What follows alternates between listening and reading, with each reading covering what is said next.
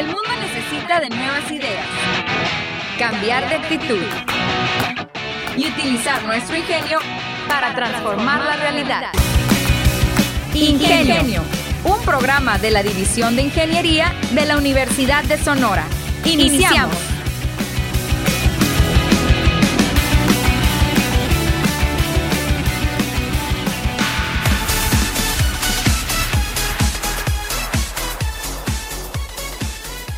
Hola, ¿qué tal amigos? Muy buenos días. Bienvenidos a esta edición multimedia de Ingenio, la manera inteligente de transformar. Un saludo a toda la gente que nos está escuchando, tanto por Radio Universidad como en YouTube, como en Spotify, la gente que nos sigue en las redes sociales. Muchísimas gracias. El día de hoy tengo invitados, pues que estoy seguro que serán de su agrado porque son dos jóvenes bastante destacados. Raquel Quijada y Resti Durán ellos son estudiantes del el doctorado en ingeniería química y quienes en semanas eh, recientes fueron al Arizona Student Energy Conference. Presentaron sus trabajos y fueron galardonados en el mismo evento. Nos van a platicar sobre de qué trata el evento y también de qué tratan esos trabajos que presentaron. No se vaya, esto es ingenio, la manera inteligente de transformar. La entrevista. La entrevista. La entrevista. La entrevista. La entrevista. La entrevista. Hola, ¿qué tal? Y como les comenté en la introducción, me da mucho gusto recibir el día de hoy a dos buenos invitados. Raquel Quijada, muy buenos días. Buenos días, hola, ¿qué tal? Y Resti Durán, ¿qué tal? Hola, buenos días, René. Eh, pues me da para empezar eh, mucho gusto. Antes de empezar a grabar, estuvimos platicando y tenemos aquí un muy buen ambiente entre los tres y no puedo esperar menos porque vamos a hablar pues eh, de un tema o dos temas bastante interesantes. Ellos estuvieron en la Arizona Student Energy Conference, lo dije bien, vamos a platicar mucho, vamos a estar mucho en inglés en esta, en esta edición de Ingenio. Eh, ellos estuvieron en el evento y nos van a platicar sobre lo que presentaron ahí. En tu caso, Raquel, platícanos cómo se llama el trabajo que hiciste. El trabajo es acerca de la remoción de metales pesados utilizando el proceso de electrocoagulación y eh, eso es también acoplado con un sistema de energía solar. Entonces, de esa forma, eh, pues beneficiaríamos a las comunidades que tengan eh, esa agua, un agua contaminada con metales, puede ser cromo, arsénico, plomo, y pues que todo eso afecta a la salud humana, afecta a la flora, a la fauna de alrededor. Entonces, eh, este proceso lo que quiere es pues hacer esa remoción, quitarle esos metales y poder pues tener un agua más limpia. Muy bien, vamos a entrar a más detalles en un momento. Resti, eh, ¿Cómo se titula el trabajo que realizaste? Eh, mi trabajo se titula Cargas aerodinámicas en helióstatos, un acercamiento mediante dinámica de fluidos computacional. Básicamente lo que nosotros estudiamos es cómo el viento afecta ciertas estructuras. En nuestro caso fueron helióstatos, que son muy similares a los paneles fotovoltaicos. Entonces es ver cómo el viento les afecta, si se generan esfuerzos o si van a fallar, se van a quebrar. Entonces, es lo que estábamos estudiando y fue lo que presentamos ahí en el evento. Muy bien. Eh, Raquel, estás estudiando el doctorado. Sí, así es. Eres estudiante de doctorado y también ya estás adentrándote en la vida universitaria como docente. Sí, así es. ¿Cuánto tiempo tienes ya en el doctorado y como docente? En el doctorado tengo tres años, estamos en el sexto semestre. Ya en sexto. En sexto semestre y de docente, pues empecé en octubre del año pasado, poquito. Muy bien. Resti, también platícanos de ti. Pues bueno, yo soy también estudiante, somos compañeros, Raquel y yo. Este, mismo semestre. Mismo semestre. mismo semestre del doctorado. Somos de la misma generación. ¿El doctorado en qué? Ingeniería química. En ingeniería química, este, yo no he dado clases aquí en la Unison. El semestre pasado tuve la oportunidad de dar clases en el ITH y pues a ver si posteriormente empezamos aquí a trabajar también. Muy bien, y me van a ver mucho, voltear a ver mi, mi libreta porque como les decía, quiero que me expliquen eh, sobre el Arizona Student Energy Conference. ¿De qué trata? ¿Qué tanto, con qué, tanta regularidad se realiza? ¿Cuáles son un poquito los detalles del evento? Para poner en contexto a la gente que nos está viendo. Pues es un evento anual. Eh, eh, antes de la pandemia se asistía en noviembre, eran más o menos las fechas, y después de la pandemia se cambió en abril, más o menos en estas de Semana Santa.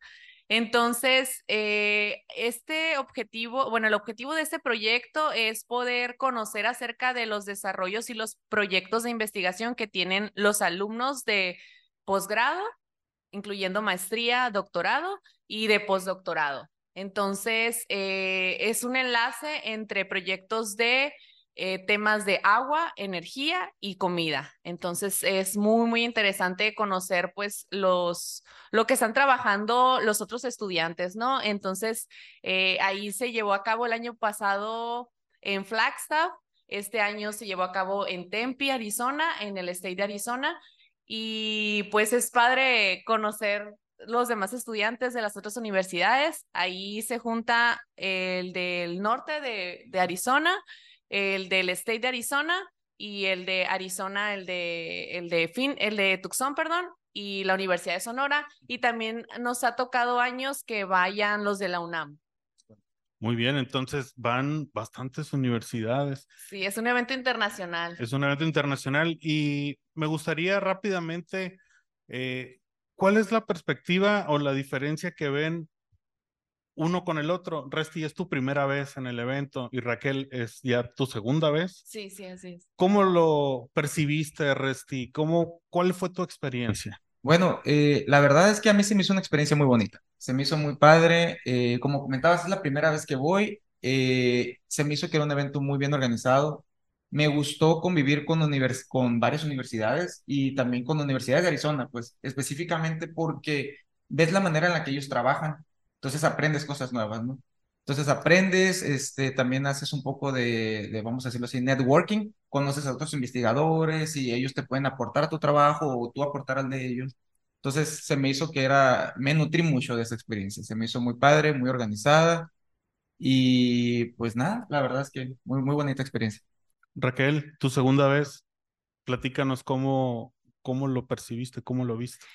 Pues eh, sí, fue un poco diferente a la primera vez porque se planeó de otra forma. Me refiero a que la primera vez fueron tres días, miércoles, jueves y viernes, y esta vez nomás fueron dos días, jueves y viernes.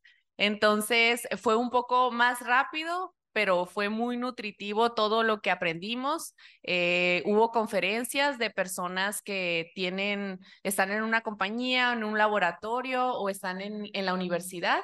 Entonces ellos también nos platicaban y nos alentaban que pues tenemos que ir hacia, eh, nuestro futuro debe de ir hacia la energía, hacia eh, ver proyectos que encajen en esa área y más que nada también beneficiar a las comunidades, ¿no? Que es lo que también mencionaban allá. Entonces sí, fue muy padre esa experiencia y pues estar en esa segunda ocasión, siempre está el nerviosismo igual, como siempre, pero pues ahí estábamos presentes. Resti, platícanos ahora sí, adentrándonos en, en los proyectos, eh, ¿de qué se trató? Eh, ¿Cuál es? Bueno, es, se llama, creo Red Escucha, Wind Loads on Heliostats, a CFD Approach, ¿sí no? Entonces, hecho por Resti Durán, estuvo eh, también el Jesús Fernando Hinojosa. Así es. De energías renovables. Eh, Moreno y Maitorena. ¿Ellos son también docentes o son compañeros tuyos? De... Eh, Maitorena es docente, Maitorena, y Saúl es compañero mío del posgrado también. Muy bien, ahora eh, platícanos, ahora sí, ya más a detalle, danos una introducción al trabajo. Bien, básicamente, pues aquí en, en, la Universidad de Sonora está la plataforma solar, ¿no? Que es un sistema que está pues ubicado yendo a la Carcaraquino. Entonces, en esa plataforma se pretende estudiar la energía solar de concentración y usan unos dispositivos que se llaman helióstatos. Eh, como lo mencionaba, son similares a los paneles fotovoltaicos. Pero el problema es que como están instalados en, condiciones de intemperie, les afecta mucho el aire atmosférico. Entonces, cuando les pega el viento, les genera muchos esfuerzos. Entonces, la intención es conocer cómo es que el aire le genera esos esfuerzos. Porque ya ocurrió en el año 2016, de hecho, por el paso del huracán Newton, que algunos de esos dispositivos, por las ráfagas, fallaron. Algunos se quebraron y otros sufrieron daños, ¿no? Entonces el chiste es entender ese fenómeno, pero usando simulación en computadora. Y es más o menos lo que estamos trabajando nosotros. Estoy viendo aquí un modelo matemático. Eh, explícanos muy sencillo cómo funciona o qué hace este, este modelo. Ok, eh, eh, la, la pregunta es muy interesante porque nosotros eh, utilizamos una ecuación que es muy famosa, se llama la ecuación de Navier-Stokes. Básicamente describe el comportamiento de cualquier fluido, de cualquier fluido y es una de las ecuaciones del milenio. Es una ecuación que no tiene una solución analítica. Quiere decir que, o sea, si tú quisieras resolverla, vamos a decirlo, con pura fuerza matemática, eh, no la puedes resolver por la turbulencia. La turbulencia es uno de los problemas del milenio. Entonces lo que nosotros hacemos es proponer soluciones numéricas. Entonces proponemos soluciones numéricas utilizando la ecuación de Navier-Stokes para describir el comportamiento del aire. Ok, también se mencionan casos de estudio. Así es. Eh, ¿Cuáles son estos casos de estudio? Lo que hacemos es que eh, estos dispositivos que son los helióstatos eh, varían, como tienen que seguir al Sol, varían su inclinación, ¿no? Varían su inclinación, entonces nosotros estudiamos para cada inclinación, ¿no? Vamos a decir, una inclinación de 10 grados, hacemos una simulación y luego hacemos una simulación a 20 grados de inclinación, una a 45 y así, ¿no? Así sucesivamente. Y vemos cómo es que varían las fuerzas en los helióstatos eh, para los diferentes casos. Ok. Es algo como eso. Y hay aquí resultados y conclusiones. Ajá. Uno y otro. ¿Cuáles son los resultados que obtuvieron de esto? Bueno, para, bueno, que fue algo muy bueno, eh, nosotros comparamos nuestras simulaciones con resultados que se llevan a cabo en túneles de viento, que son estudios experimentales, ¿no? Y nuestros resultados, nuestros resultados indican que replicamos las condiciones en túneles de viento, o sea, ya nos da la confianza de que estamos re- replicando o simulando la realidad. Entonces, esos son los resultados que tenemos. Y las conclusiones que tenemos es que en base a esos resultados, nosotros podemos proponer eh, ciertos aditamentos para reducir las fuerzas aerodinámicas en los helióstatos, ¿no? Y también probar diferentes configuraciones, helióstatos de diferente geometría o probar varios helióstatos o incluso no probar helióstatos, probar otro tipo de estructuras. Pueden ser casas, pueden ser edificios, incluso pueden ser antenas, ¿no? Entonces, cualquier, cualquier otra cosa que se pueda introducir en la simulación. Resti, y también para ti, Raquel, eh, siempre eh, que nos enteramos que leemos, o en el- como en el caso de este episodio de Ingenio, sobre los trabajos que hacen, Resti, en tu caso, ¿cómo llegaste a la conclusión de, ah, voy a hacer este trabajo que se llama Wind Loads and, and On Heliostats? O sea, ¿cómo fue? ¿Fue algo que simplemente eh, se te ocurrió un día o es el resultado de Ajá. precisamente estudiar la licenciatura y luego la maestría, el doctorado es un caminito el cual da como resultado este título? ¿Cuál es el proceso? Fíjate que, pues a mí desde la carrera y también durante el posgrado me ha llamado mucho la atención tanto la simulación eh, y también todo lo que tenga que ver con aerodinámica. A mí me gusta mucho ese tema, me apasiona, la verdad. Eh, entonces, curioso que se empatan mi, mi curiosidad por, por esa temática con una problemática que fue lo que ocurrió durante el huracán. Entonces se empataron ambas y aquí en el departamento, pues el grupo de investigación de dinámica de fluidos computacionales fuerte. Entonces parecía pues una buena opción estudiarlo mediante dinámica de fluidos computacional y pues ya yo entré a esa línea, ¿no? Entré a esa línea y ahí es donde estamos ahorita. Y en tu caso, Raquel, eh, para ir también adentrándonos a tu tema, el cual se llama Removal of Heavy Metals from Polluted Water Using Solar Powered electrocoagul- Electrocoagulation. No podría haber sido más corto. sí, está muy largo. Este, eh, pero bueno, eh, también, ¿cómo fue el proceso para llegar a este título? Muy bien. Te cuento que, pues, aquí en, así como comenta Resti, en el posgrado, pues cuando entramos a este tipo de, de, mm, de proyectos, de poder desarrollar un proyecto, nos acercamos y vemos acerca de las líneas de investigación que tienen los diferentes maestros. Entonces, eh, mm, buscas acerca de eso, te platican ellos y, ah, mira, me llama la atención este. Entonces, en mi caso, en la maestría eh, estuve en el área de energía. Y en el doctorado, ahorita estoy en el área de metalurgia. Entonces, si te fijas, aquí estoy embonando estas dos áreas, energía y metalurgia, ¿no? Pero para dar la solución a un problema que es la contaminación del agua por metales pesados. Entonces, en sí, este proyecto, eh, en mi caso, en el doctorado, analizó tres cosas, oxidación, lixiviación y electrocoagulación o recuperación de un mineral. Entonces, eh, estos primeros dos casos, pues no se encajaban tanto un poco a la, al programa, a la, conferencia esta, sino el último punto. Entonces fue cuando investigué más acerca de cómo puedo trabajarlo con el agua, eh, cómo puedo pues beneficiar, hacer esa remoción y es ahí donde me interesó y e hice este estudio, ¿no? Entonces ya después fue que elegí ese título, que sí batallé mucho en elegir el adecuado, pero ese fue el que se quedó, ¿no? Es que son como, son procesos largos que van con muchas etapas, por eso es difícil el sintetizar un nombre de, de, un trabajo así en dos, tres, un párrafo a veces, y he visto más largos, ¿no? Me ha tocado ver más largos. Sí. Entonces. Y como que tratas de enfocar de que, a ver, ¿qué es lo que vas a hacer? Pues remover metales. ¿Cómo lo vas a hacer? Pues utilizando el proceso de electrocoagulación, pero también lo voy a enlazar con energía solar. ¿Y a, qué tipo de, cosas se los vas a eh, remover? Pues a, los, a las aguas que están contaminadas. Entonces ahí como que quise enlazar todo eso y pues sí salió larguito. Eh, me llama también la atención Materiales y métodos. Ahorita nos mencionaste, de hecho, creo algunos lixiviación es uno de ellos, oxidación. Ah, esos son otros procesos para el área de metalurgia, ajá. Pero también en la electrocoagulación, esa, eh, ahorita se está utilizando en la eh, metalurgia, pero también se ha visto investigación que, bueno, en, en el caso de metalurgia me refiero a remover oro y plata, ¿no?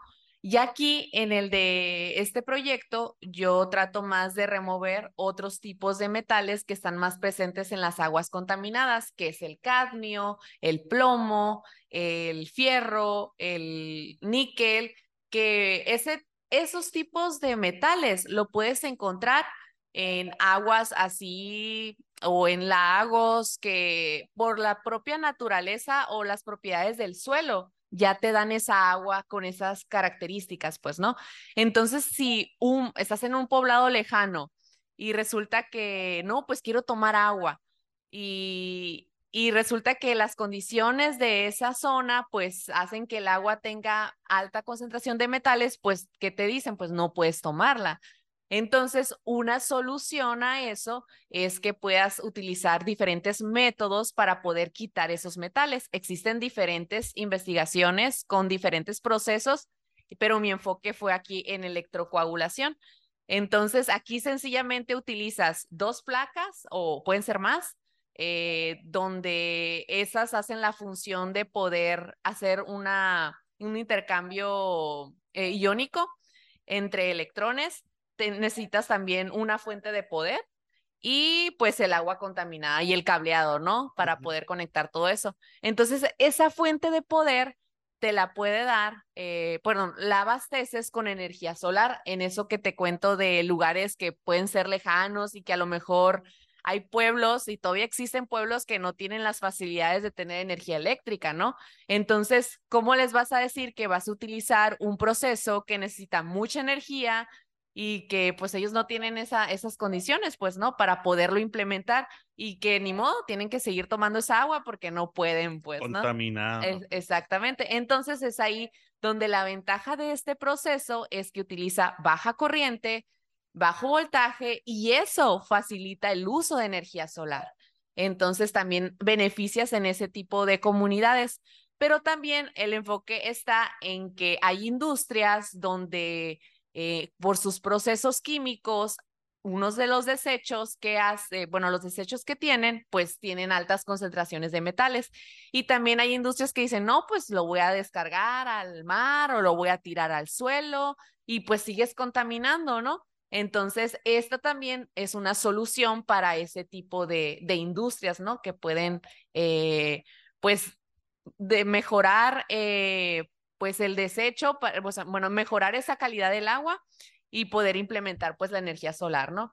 Que aquí el punto del, del programa del Congreso es el uso de energía, pues, ¿no? Que, que la gente vea que realmente sí podemos sacarle provecho a la energía, tanto solar, tanto eólica. Eh, hay diferentes tipos de energías y aquí nos enfocamos más un poco en lo solar porque pues hace mucho Pues, sol, ¿no? Y hace mucho sentido aquí. En, en Hermosillo, en Sonora, en. Arizona, ¿no? En Sí. Arizona donde fue el evento. Entonces sí, sí es bueno que de- demos esa semilla de poder aprovechar pues la energía, ¿no? Eh, hablando un poquito más del evento, además de los de ustedes que, si no me equivoco, fueron galardonados. Sí. Sí, nos trajimos premio. Premio primero, segundo, ¿cuál? El ¿Qué premio tuvieron? El mismo. Ok. Es un premio Fast Pitch, se llama. Ah, ok. De este, ah, más o menos explícanos eh, brevemente qué es el fast, fast pitch. Bueno, eh, básicamente ah, para eh, aplicamos al evento, es una serie de conferencias el evento y aparte hicimos presentación de póster.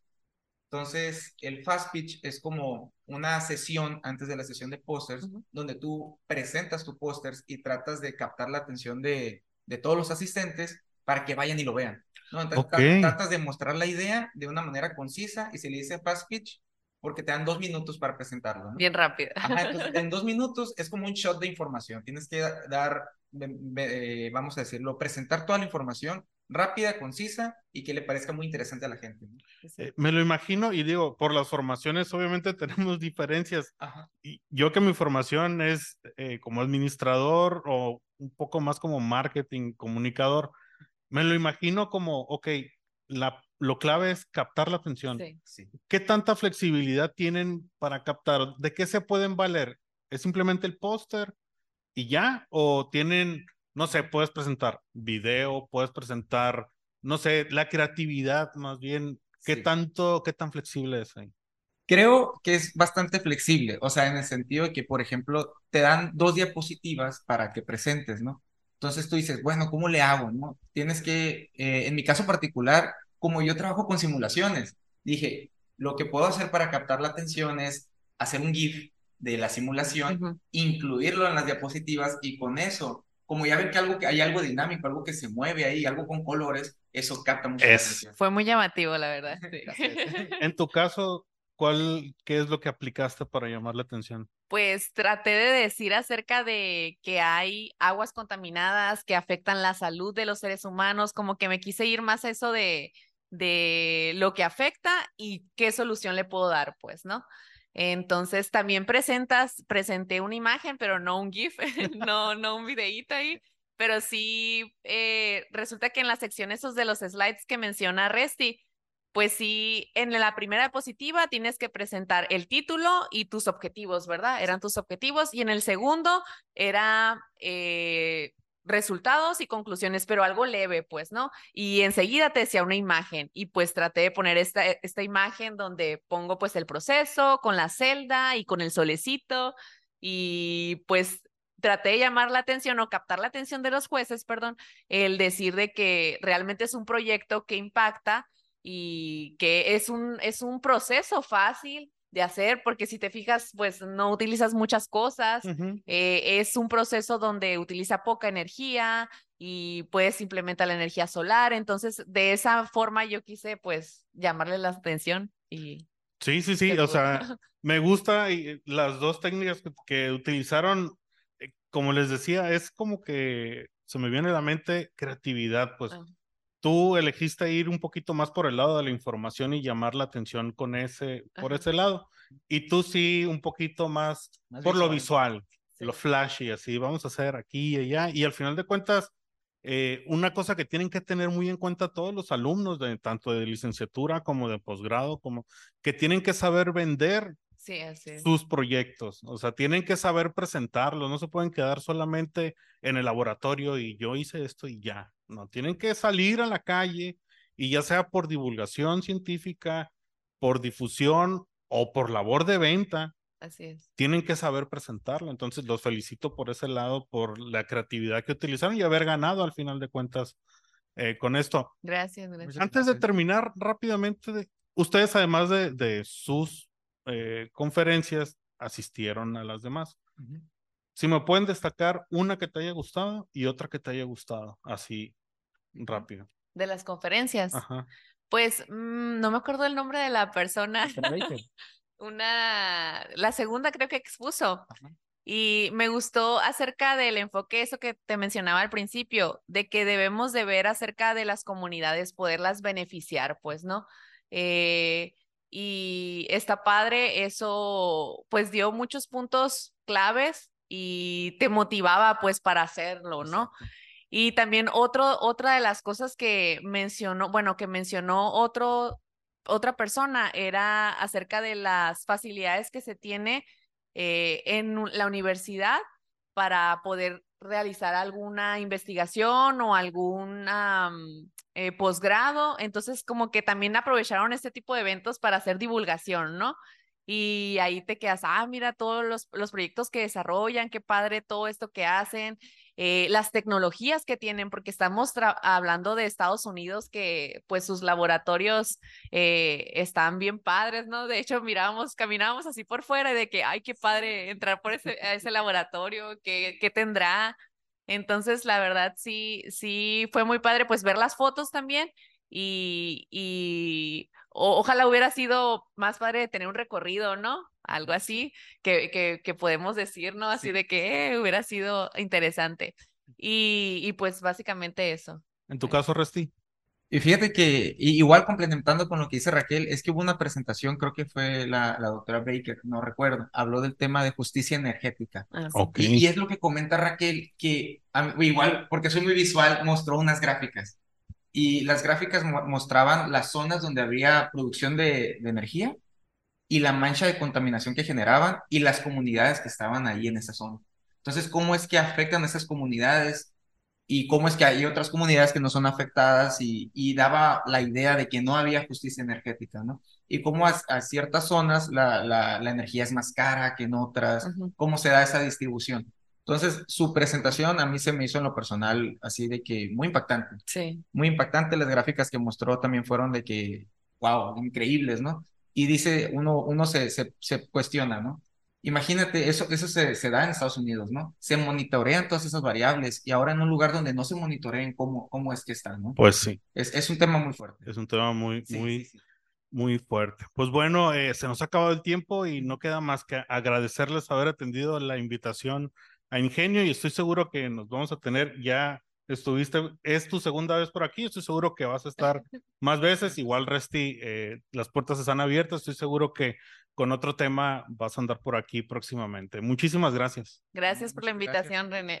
Y es así, querido Radio Escucha, como llegamos al final de esta edición de Ingenio, no olviden darle like si nos están escuchando vía Facebook. Sigan las redes sociales que han estado apareciendo en el video en YouTube aquí abajo, en Twitter y en Instagram como Ingenio Piso-Unison. En YouTube pueden encontrar el canal como Ingenio Unison y en Facebook también como eh, Ingenio Unison, todo pegado. Mi nombre es René Flores y nos vemos el miércoles con más información. Hasta la próxima. La División de Ingeniería de la Universidad de Sonora y Radio Universidad presentaron Ingenio el programa que nos enseña la manera más inteligente de transformar. Te esperamos en nuestra próxima emisión.